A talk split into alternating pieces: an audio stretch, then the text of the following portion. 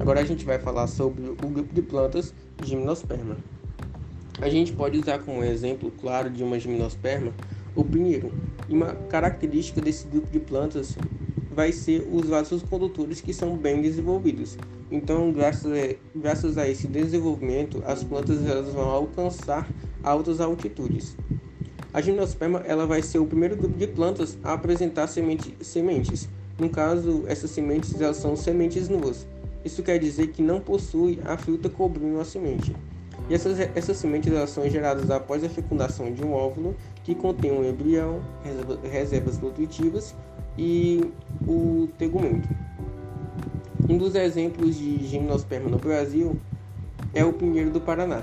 Essa planta ela vai ter uma raiz, caules, folhas e sistema vascular bem desenvolvido.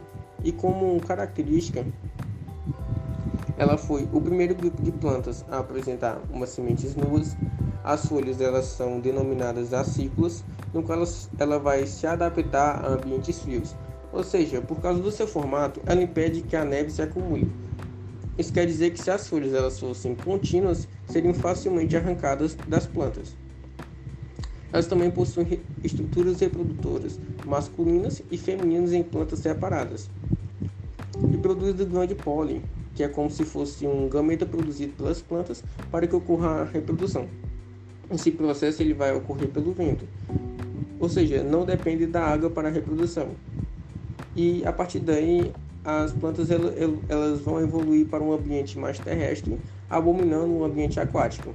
E vale ressaltar que as estruturas reprodutivas são complexas, compostas por pinha, cones ou estróbilos.